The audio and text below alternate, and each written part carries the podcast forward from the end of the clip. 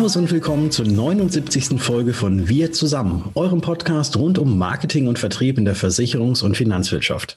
Mein Name ist Patrick Hamacher und heute wie immer begrüße ich Dr. Rainer Demski. Hallo Rainer. Hallo Patrick. Ja, ähm, ich hoffe, es geht dir gut. Wir haben ja äh, in dieser Woche, es ist ja eine un ungewöhnliche Zeit aktuell, wieder neuer Lockdown in USA wird gewählt und so weiter. Also viel los in der Welt, auch nicht immer alles erfreulich. Aber was uns beide, uns beide betrifft und vielleicht auch ein Stück weit erfreulich sein kann, ähm, heute ist der Man's World Day, der Weltmännertag. Das hat aber nichts mit die Männer feiern zu tun. Hintergrund des Weltmännertages ist nämlich ein gesundheitlicher. Dieser Tag, der soll uns Männer unter anderem daran erinnern, mehr an unsere Gesundheit zu denken, denn immerhin liegt die Lebenserwartung von Männern ja rund fünf Jahre niedriger als die von Frauen, warum auch immer. Ich habe da mal so eine Theorie gehört, die ich jetzt aber hier nicht äußern möchte. jetzt machst du mich aber neugierig. Ja, nein, nee, nein, das ist, äh, das kann, kann ich nicht machen. Das wäre zu chauvinistisch und ich glaube okay. auch nicht, dass das Ganze stimmt. Ich denke mal, das äh, hat bestimmt irgendwas mit den Genen zu tun. Aber es ist ja nicht nur der Weltmännertag äh, heute, sondern ja den kompletten November durch ist ja auch der sogenannte Movember. Also nicht mit N, sondern mit M an Anfang. Und das ist ja so eine Zusammensetzung aus äh, Mustache, also das englische Wort ich hoffe, ich habe es richtig ausgesprochen, der, das englische Wort für Schnauzbart und November, also der Movember. Und die Movember Foundation unter anderem ähm, kümmert sich eben auch genau um das, was du gerade angesprochen hast, um ja die Männergesundheit, dass da, dass das Ganze mal so ein bisschen in den Vordergrund geschoben wird und dass Männer eben auch zur Vorsorgeuntersuchung gehen sollen und auch mal so ein bisschen auf sich achten sollen. Und da äh, macht die Movember Foundation darauf aufmerksam, indem sie sagt, dass sich jeder im November, jeder Mann, ein Schnauzbart stehen lassen soll um das Ganze eben so ein bisschen ähm, ja, wirksam nach außen tragen zu können. Also wenn jetzt in nächster Zeit ganz viele Leute oder Männer mit Schnauzbart rumrennen, das ist wahrscheinlich nicht unbedingt ähm, ja, dem, dem stilistischen Mittel ähm, nach, sondern eher, äh, um darauf aufmerksam zu machen, dass Movember ist und wir mehr an unsere Gesundheit denken sollen. Genau, finde ich ein sehr gutes Motto. Vielleicht mache ich da auch dieses Jahr das erste Mal mit. Ich habe das bisher nicht betrieben. Meine Tochter, die mag das nicht, wenn ich Mensch äh, Bart stehen lasse. Ich habe das früher schon mal gemacht, aber eben nicht in, mit dem Hintergrund November. Aber jetzt hätte ich ja dann einen Grund. Ähm, bei dir wird es ein bisschen schwieriger. Da müsstest du ja den unteren Teil deines Vollbartes wegrasieren. Äh, stimmt, stimmt. Äh, ich du bist dann auch schnell fertig mit dem Thema ich wäre wär komplett schnell durch, ja. Also ich meine, den, der Schnaut, den Schnauzer habe ich ja quasi schon. Ne? Genau. Aber hattest du denn früher mal, das gab ja immer so eine Zeit, da war das ja total en vogue, dass man Schnauzbart trug. Hattest du da auch einen? Also ich habe mir das hin und wieder tatsächlich mal, also nicht jetzt irgendwie auf, aus modischen Gründen, sondern einfach nur aus Interesse, weil ich wissen wollte, wie es aussieht. Aber es hat immer zu Stress, wie gesagt, hauptsächlich mit meiner Tochter geführt. Die hat mir dann angedroht, mir den nachts im Schlaf wegzurasieren. Mhm. Ja, also es hat immer nie so richtig lange gehalten bei mir. Aber, aber du hättest dann wahrscheinlich große Ähnlichkeit mit Tom Selleck. Ja, oh, ja, das könnte durchaus sein, obwohl der war ja dunkelhaarig. Aber naja, ich könnte es ja mal ausprobieren. So ein Tom Selleck-Bart wäre tatsächlich ein bisschen was. So diese Walross-Nummer finde ich ganz ja. cool. So ein Hawaii-Hemd an, fährst genau. mit dem Ferrari, passt. Passt zu mich als Kind der 80er. Genau. Zu, zu mich, ich schon, zu mir, genau.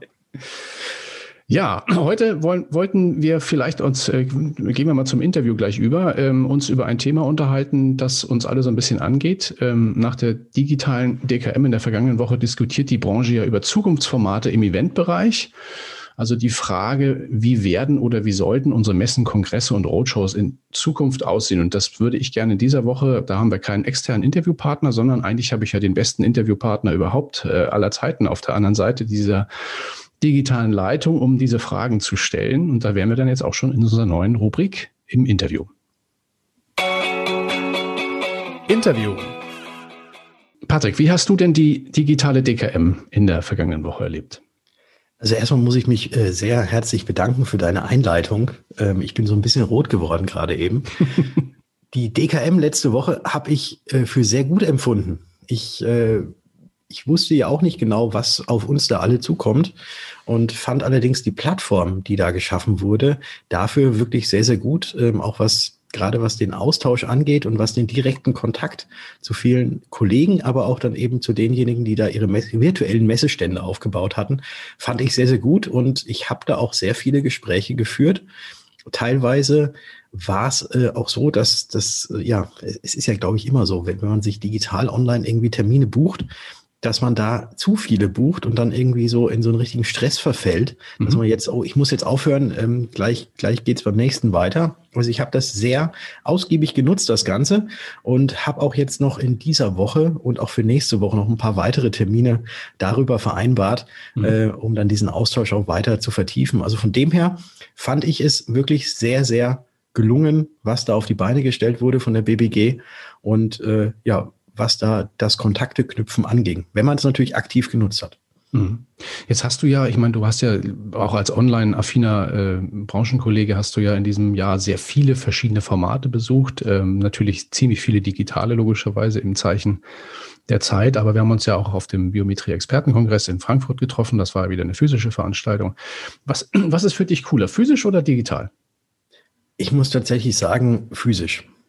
Mhm. Das finde ich schöner, weil man da eben noch direkter in den Austausch gehen kann und äh, nicht immer nur so themenbezogen mit anderen Leuten spricht, sondern man kommt ja auf so physischen Veranstaltungen auch immer mal wieder äh, beim Kaffee trinken oder, oder wenn man sich dann über den Weg läuft, äh, auch mal auf andere Themen zu sprechen, die jetzt gar nichts mit der, mit dem eigentlichen ähm, zu tun haben. Und ich glaube, da ist dieses Zwischenmenschliche, was man, was man da hat, äh, das ist, glaube ich, nicht unbedingt so richtig in die digitale Welt zu verschieben. Es ist ja immer so, dass ja auch ganz viele, ähm, ja, nicht nur Arbeitgeber, aber auch Arbeitnehmer und so, auch jetzt in der letzten Zeit gemerkt haben, dass so dieses typische Kaffeeküchengelaber, also wenn, man es so nennen möchte, oder dieser Kaffeeküchenklatsch, dass der natürlich ganz weit hinten ansteht oder gar nicht stattfindet. Und das ist ja meistens das, wo es auch in Firmen, wo auch in Firmen ähm, ja irgendwelche äh, Sachen weitergegeben werden, äh, und wo der Austausch einfach noch, noch mehr da ist. Und das bleibt halt leider häufig bei diesem Digitalen einfach auf der Strecke, weil man sich halt dann wirklich nur um das Thema äh, ja, bespricht, um was es eigentlich auf der Agenda geht und jetzt so außenrum nicht so viel hat. Also deswegen bin ich ein Freund des Physischen, der physischen Messe, äh, muss aber gleichzeitig auch sagen, dass es natürlich doch sehr angenehm gewesen ist, jetzt auch bei der DKM, dass ich jetzt nicht nach Dortmund fahren musste und dass ich jetzt einfach hier bei mir zu Hause sein konnte und mich einfach mal durchklicken konnte und ähm, doch deutlich mehr hab sehen können als jetzt bei der DKM, auch wenn man da zwei Tage über die Messe rennt. Man kriegt ja trotzdem nicht alles mit. Und bei dem digitalen Format, da hat man dann schon noch eine größere Auswahl, weil halt auch einfach die Wegstrecke fehlt. Ne? Also von Halle A bis oder von Halle 1 bis Halle 4 braucht man ja sonst eine halbe Stunde. Und das ist halt jetzt im digitalen einfach nur ein Klick entfernt. Ja, wobei dieses von äh, Halle äh, X zu Y, das sind ja auch genau die Gelegenheiten, die dabei zustande kommen. Dann triffst du mal den und mal den und so. Das passiert hier natürlich im digitalen Umfeld nicht, weil man sich einfach schlichtweg nicht, nicht ungeplant über den Weg laufen kann. Das genau. Ist, genau. Und das ist auch ein wichtiger Faktor, glaube ich, auch, was du erwähnt hast, mit man, man dieses Kaffee, Kaffeeklatsch-Thema. Man möchte ja auch nicht vielleicht immer alles das, was man so in so einem Kaffeetalk so, so untereinander austauscht, in den, in den digitalen Äther pusten, weil man ja auch nie so richtig weiß, wer hört denn dazu oder wird das aufgezeichnet oder so. Ja. Ähm, ist ja auch nicht immer alles für die Öffentlichkeit bestimmt, was man so untereinander austauschen möchte. Also da hat, haben digitale Formate, da glaube ich, gebe ich dir absolut recht, sicherlich äh, auch so ja, sagen wir mal, stehen dem physischen Format so ein bisschen nach. Ähm, das kann man sicherlich nicht alles äh, digital nachempfinden. Aber nichtsdestotrotz glaube ich, also dieses Jahr hat ja schon die Branche in dem Umfeld stark verändert. Was waren in diesem Jahr so für dich, außer dem Thema DKM, was waren für dich noch so ein bisschen die Highlights, wenn du so zurückblickst an, an digitalen Veranstaltungen, wo du dabei warst? Ähm, also ich habe äh, unheimlich viele Webinare selbst besucht und durfte ja auch das eine oder andere Webinar, wobei, uh, Entschuldigung, darf man ja gar nicht mehr sagen, Online-Seminar, genau. ähm, auch selbst, auch selbst gegeben und fand das eigentlich ähm, alles, alles sehr schön. Es ist also, was ich auch gerade schon gesagt hatte, dieses, äh, man muss nicht von A nach B, man muss keine lange Wegstrecke oder so auf sich nehmen oder Zeit, äh, auf sich nehmen, um, um dahin zu kommen, sondern man ist halt relativ schnell, was einen interessiert. Mit einem Klick ist man drin, guckt sich das Ganze an, merkt dann vielleicht ähm, auch während des äh, Seminars, naja, so ganz erfüllt das jetzt doch nicht meine Erwartungen und ähm, dann kann man auch einfach wieder raus und kann sich dann halt wieder anderen Dingen widmen. Wohingegen es jetzt so wäre, wenn man jetzt äh, eine Stunde irgendwo hingefahren ist, dass man da ja in den seltensten Fällen, auch wenn das, wenn der Vortrag einem nicht gefällt, dann mittendrin aufsteht äh, und dann geht. Ja, also das ist, das ist so das. Ähm, ich habe, ja, ich, ich, ich kann da jetzt überhaupt gar kein wirkliches Highlight wirklich rausziehen, weil ganz viele Versicherer tatsächlich ähm, sehr tolle äh, Formate gemacht haben und ja, nicht, nicht zuletzt natürlich sind auch viele neue Sachen entstanden.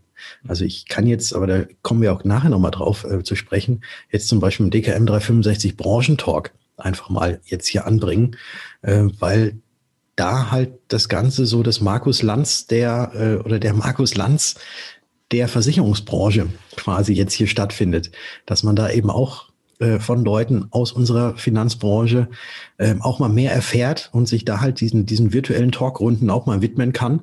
Und das ist natürlich auch immer sehr spannend, äh, die Meinungen und Äußerungen von den Kollegen zu hören, eben auch auf diesem Umfeld oder in diesem, in diesem Umfeld. Ja, ja, da gebe ich dir absolut recht. Also das, da ist viel Kreatives auch passiert. Also jetzt nicht nur bezogen auf den Branchentalk. Ich habe auch relativ viele Veranstaltungen gesehen, die, die sich sehr stark weiterentwickelt haben ich denke mal auch so die Messen der, der Fondsfinanz oder auch anderer Player sind da weit nach vorne gegangen. Nichtsdestotrotz, ähm, wenn du schon sagst, das Physische ist trotzdem für dich noch die Präferenz. Ähm, ich hätte eine Abschlussfrage für dieses kurze, auch, glaube ich, spannende Interview für alle diejenigen, die Veranstaltungen regelmäßig durchführen. Wenn du jetzt, sagen wir mal, du wärst, bist jetzt Chef äh, der BBG, ähm, bist du ja nicht, aber wenn du es wärst, ja, wie würdest du die DKM 2021 gestalten. Gehen wir mal davon aus, Corona ist äh, besiegt oder zumindest nicht mehr so schlimm und wir dürfen uns wieder treffen. Wie würdest du es bauen? Ich würde es, glaube ich, hybrid bauen. Also ich würde auf jeden Fall die Messehallen in Dortmund wieder mieten. Ich würde auf jeden Fall sagen, ähm, dass wieder die Messestände aufgebaut werden, dass wieder äh, das Zusammenkommen dort möglich ist.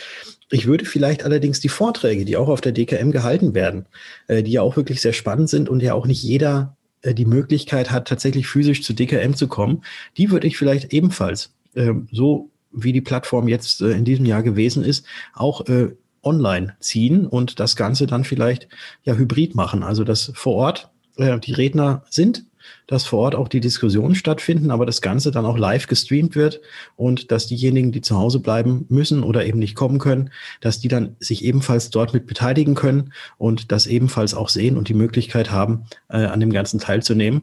Also tatsächlich so eine hybride Veranstaltung, also sprich die ganz normale DKM, wie sie sonst gewesen ist, plus eben dieses Angebot, dass das Ganze auch live gestreamt wird.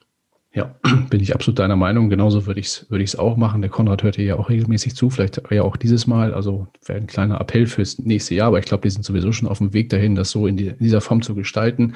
Wird ein spannendes auch. Thema dann für die, für den, den, den Anbieter der, der Internetleitungen da vor Ort. Ne? Dann, wenn du das alles live streamen willst, äh, simultan und so, dann muss natürlich da ein bisschen Wumms auf die Leitung. Aber das hat klappt bei anderen Messen ja auch. Warum sollte es da nicht gehen? Ich glaube schon, dass da ein vernünftiges Glasfaser unter der Messerhalle liegt. Also sollte eigentlich auch sowas funktionieren. Ich denke auch, und zur Not gibt es ja immer noch 5G oder wird es 5G bis dato geben? Angeblich, ja. Schauen wir mal, ja. ob es klappt. Genau. Ja, dann sage ich mal ganz herzlichen Dank für, für, für diese Einblicke, auch sagen wir mal aus, aus der Praxis für die Praxis, wie du die dieses Jahr so im Veranstaltungsbereich empfunden hast und was du dir fürs nächste Jahr vielleicht wünschst. Hoffen wir, dass es auch in diese Richtung geht und dass wir auch das Thema Corona nächstes Jahr dann hoffentlich irgendwann hinter uns haben. Ja, dann gehen wir mal, glaube ich, schon mal in die nächste Rubrik. Technik, Tipps und Tools. Nach einer dreiwöchigen Pause, meine Lieben, ist am morgigen Mittwoch, also morgen ist es ja schon, wieder einmal Branchentalk angesagt. Die Sendung steht diesmal unter dem Motto Makler Ruhestand XY ungelöst, also spannender Titel ähm, und auch ein spannendes Thema, denn immerhin kommt eine Studie ja schon seit einigen Jahren immer wieder zu dem Ergebnis, dass ausgerechnet Versicherungsmakler, sollte man gar nicht glauben, mit großer Mehrheit ihren eigenen Ruhestand nicht gut genug vorbereiten und deshalb vielfach bis ins hohe Alter weiterarbeiten müssen. Und warum das so ist und was man dagegen tun kann, das besprechen wir im Branchentalk mit diesmal drei Experten. Unter, nicht unter anderem, sondern mit dem Assikuranzdoc Dr. Peter Schmidt, mit Dirk Henkies bei Blau direkt verantwortlich für die Maklerrente und mit Moritz Heilfort, Versicherungsmakler und Gewinner des Jungmakler Award 2020. Das Ganze natürlich wie immer kostenfrei für euch und los geht das Ganze am Mittwoch um 19 Uhr. Den Link zu der Anmeldung den findet ihr unter den heutigen Show Notes oder auch direkt auf dkm365.de slash Branchentalk. Genau, moderieren werde ich das Ganze in diesem Fall mit dem Andreas Lorenz. Freue ich mich auch schon drauf, bekannt ja aus diversen Facebook-Fachgruppen. Und ja, ich weiß gar nicht, Patrick, dieses Thema, das ist für dich ja sicher, obwohl du ja bisher noch, gehörst ja noch zu den jüngeren Branchenkollegen und hast noch ein paar Jahre nach, sagen wir mal, auf deiner, auf deiner Bucketlist, wie lange du noch arbeiten musst. Aber das Thema Vorsorge für dich selbst, wie gehst du das an?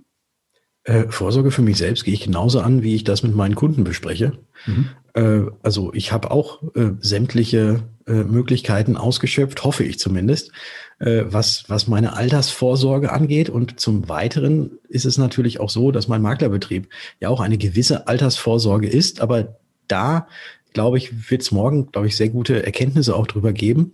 Aber mhm. ich glaube, es ist wichtig, dass man auch ähm, jetzt schon in den relativ jungen Jahren natürlich die Weichen dahin stellt, dass wenn es mal irgendwann dazu kommt, dass man das dem Maklerbetrieb übergibt oder übergeben muss, äh, dass da natürlich alles so ist, dass es möglichst reibungsfrei läuft. Und ich glaube, äh, angefangen von irgendwelchen, von den Maklerverträgen, dass es da auch eben drin steht, wie es mit der Nachfolgeregelung ist. Ähm, auch dann über die Bestandsführung zum Beispiel, dass das eben jetzt auch und gerade jetzt auch in, in der Zukunft natürlich nur noch digital sein kann, dass man es ja. quasi eigentlich die Daten eins zu eins rüberschieben kann und dass der Nachfolger dann direkt weitermachen kann. Äh, also ich glaube, das sind mal zwei Punkte, aber es gibt wahrscheinlich noch ganz viele andere Punkte, die da auch noch mit berücksichtigt werden müssen. Ja, hast du ja, glaube ich, auch sehr konsequent umgesetzt. Du hast ja auch von deinem Vater, sagen wir mal, Aktenordner übernommen und hast die ganzen Geschichten dann sehr konsequent in die digitale Sphäre überführt. Ich glaube, das ist ein sehr, sehr wichtiger Faktor für den Wert eines Unternehmens nachher auch. Äh, ich denke auch. Ich denke auch. Und man hat halt auch eine Übersicht über das Ganze genau. und weiß überhaupt, wie hoch der Wert ist. Ne? Das ist ja bei vielen, glaube ich, auch nicht so. Aber äh, ja, theoretisch könnte ich jetzt schon übergeben, aber ich bin noch lange nicht müde und werde es auch nicht tun. ja, das hoffen wir auch, dass du uns noch ein bisschen länger erhalten bleibst. Ja, bleiben wir mal in der Branche. Nächstes Thema. Es gibt eine aktuelle Umfrage der Kollegen der Pfefferminzia und die hat sich mit dem Beratungsbedarf in der privaten Krankenversicherung beschäftigt. Die Redaktion wollte dabei nämlich wissen, inwieweit sich der Bedarf an der Beratung in der Gesundheitsvorsorge jetzt durch Corona verändert hat. Und das war tatsächlich ein bisschen überraschend, denn es über 60 Prozent der befragten Maklerkolleginnen und Kollegen gaben an, es gäbe bis dato wirklich, also keine wirkliche Veränderung des Bedarfs. Allerdings haben auch 25 Prozent gesagt, die Beratungslage habe sich durch die Pandemie verbessert. 54 Prozent der Beteiligten gaben an, mindestens einmal im Monat eine PKV zu vermitteln. Bei den anderen Befragten war es sogar mehr. Es waren also auch Leute, die aus diesem Umfeld kommen und sich da mit dem Thema auch auskennen. Ich meine, wie siehst du das? Ja, also ich meine, wenn, wenn die Kollegen das so äh, gesagt haben, dann und das eine Umfrage war, dann äh, wird das auch so passen. Ähm, ich, ich weiß, wie viel PKV ich vermittel. Mhm. Äh, ich weiß auch, ähm, also wie, wie, wie meine Kunden ähm, jetzt darauf reagiert haben und ich würde sagen, äh, dass ich das schon, dass ich das schon so äh, mit der mit dieser Umfrage deckt, wobei bei mir vielleicht mehr als eine PKV im Monat ist. Sehr gut, seid ihr vergönnt. Ja, wir haben ein weiteres Thema für euch. Genau, was kostet nämlich der zweite Lockdown für Deutschland oder in Deutschland? Mit dieser Frage hat sich das Investmenthaus Feri und das Wirtschaftsinstitut DIW befasst und herausgefunden, das Herunterfahren des öffentlichen und wirtschaftlichen Lebens wird voraussichtlich 19,3 Milliarden Euro kosten. Den größten Batzen davon mit rund 5,8 Milliarden Euro werden, wie zu erwarten, das Gastgewerbe und die Hotellerie zu stemmen haben. Mit einer moderaten Erhöhung rechnen die Experten erst im ersten und zweiten Quartal. Insgesamt wird für die deutsche Wirtschaft in 2021 mit einem Wachstum von rund drei Prozent gerechnet. Sofern man solche Prognosen auch jetzt heute schon abgeben kann. Das ist natürlich klar. Ja, krasse Summe wieder, 19,3 Milliarden Euro. Also hoffen wir mal, dass da im nächsten Jahr vielleicht dann irgendwann was gefunden wird, damit es nicht noch, noch drei, vier Mal passiert, diese ganze Geschichte. Hoffentlich. Ja, ja, und zu guter Letzt in dieser Rubrik haben wir für euch noch eine kuriose Meldung. Das machen wir gerne ja mal am Schluss. Die kommt nämlich aus dem Reich der Aluhüte. Dort oder vielmehr im Netz macht dieser Tage nämlich eine besonders krude Verschwörungstheorie die Runde. Demnach sollen angeblich sämtliche PCR-Tests, also diese Tests zum Nachweis einer Corona-Infektion, komplett sinnlos sein und überhaupt nicht funktionieren. Ähm, die Tests würden stattdessen von unseren Regierungen ganz bewusst eingesetzt, um uns einzuschüchtern und diktatorische Maßnahmen durchzusetzen. Ja, und als Beweis dafür führen die Verschwörungstheoretiker an, sie hätten den Test an einer Kiste Mangos durchgeführt. Ja, habt ihr richtig gehört? Also Mangos. Und man siehe und staune, alle getesteten Mangos seien da bei Covid-19 positiv getestet worden. Ja, kann man mal machen. Hört sich skurril an, finde ich, ist es auch. Und inzwischen haben auch echte Wissenschaftler sich mit dem Thema beschäftigt und haben den Test in einem neuen Praxisversuch ganz klar widerlegt. Die sind nämlich zu dem Ergebnis gekommen, eine Mango kann nur dann Corona-positiv sein, wenn man vorher als Infizierter daran herumgelutscht habe. Ja, Sachen gibt's, die gibt's gar nicht. Gibt's gar nicht. Ja, hätten sie mal an Bananen getestet oder, oder mal Äpfel genommen. Ja. Hat man ein bisschen Auswahl in der, im Obstregal. Mango ist Corona-positiv. Ja gut, aber gut, irgendwo, äh, ja, irgendwo müssen, braucht man ja dann auch die Verschwörungstheoretiker, die dann irgendwas mal so rausfinden. Ist ja wirklich sehr skurril, wie du schon gesagt hast. Und jetzt gehen wir mal über äh, zu einer weiteren Rubrik, die wir auch immer wieder haben, und zwar zu Franziskas Impuls. Dein Impuls von und mit Franziska Zepf. Hallo ihr Lieben und herzlich willkommen zu meinem heutigen Impuls. Heute geht's um das Thema Homeoffice. Ja, viele von uns mussten ja jetzt vielleicht auch ungewollt in den letzten Tagen ihren Arbeitsplatz wieder verändern und dieser Impuls wird tatsächlich auch gerade von mir zu Hause äh, aufgenommen und deshalb habe ich heute meine vier Top-Tipps, um richtig produktiv im Homeoffice zu sein. Tipp Nummer eins: wähle feste Arbeitszeiten. Du hast einen festen Beginnpunkt, du planst deine Pausen konkret ein und du hast ein festes Arbeitsende, also einen Feierabend. Lass hier nicht die Zeiten von Privatleben und Beruf verschwimmen und mach bloß nicht während dem Arbeiten Netflix an. Tipp Nummer zwei: zieh dich ordentlich an. Ich bin auch ein Mensch, äh, ich laufe im Homeoffice leicht mal ein bisschen entspannt darum, aber fangt bloß niemals im Jogginganzug oder im Schlafanzug zum Arbeiten an. Dann könnt ihr es auch gleich sein lassen. Putzt dich zumindest ein kleines bisschen heraus. Wähle einen konkreten Platz für dein Homeoffice. Also nicht auf der Couch, nicht im Bett, wenn möglich auch nicht am Küchentisch, wenn du die Arbeitsplätze trennen kannst, vielleicht einen eigenen Schreibtisch oder auch nur ein Abteil vom Küchentisch hast, wähle einen Arbeitsplatz, der dann auch die ganze Woche dein dein Platz bleibt und du auch Dinge liegen lassen kannst. Und wer jetzt immer noch Probleme hat, im Homeoffice richtig effektiv zu arbeiten, der nimmt meinen Bonustipp Nummer vier noch. Ihr braucht ein Startritual. Ich kenne Menschen, die im Homeoffice einmal um ihr Haus gehen, um quasi zur Arbeit zu gehen.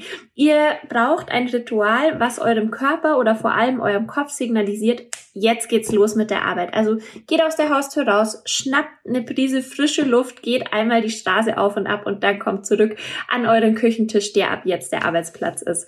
Ich wünsche euch eine super Zeit im Homeoffice und bis bald. Vielen lieben Dank und jetzt gehen wir nochmal zu einer Rubrik, die die liebste Rubrik von dem Rainer ist, und zwar zu der Musikankündigung. Und du machst es ja jetzt seit einigen Episoden auch immer so, dass du so ein bisschen Radiomoderatoren-like ankündigst. Und deswegen übergebe ich dir jetzt das Mikrofon und sage feuerfrei. Genau, unser heutiger Titel soll uns nämlich ein wenig aufmuntern in dieser nicht ganz so einfachen Zeit. Ja, und da wir ja in den nächsten Tagen und Wochen viel Zeit zu Hause im Homeoffice äh, verbringen werden, sieht zumindest ja so aus, passt diese Nummer auch inhaltlich, finde ich, ganz gut. Hier kommen nämlich Jennifer Nettles und John Bon Jovi mit dem Titel Who Says You Can't Go Home. Ja, und wir hören uns dann wieder am Freitag mit einem neuen Speeddate von Franziska. Bin mal gespannt, wen sie davor die Flinte bekommt. Und am kommenden Dienstag sind wir wieder an der Reihe, Patrick. Am 10. November nämlich, denn da heißt es wieder. Wir zusammen.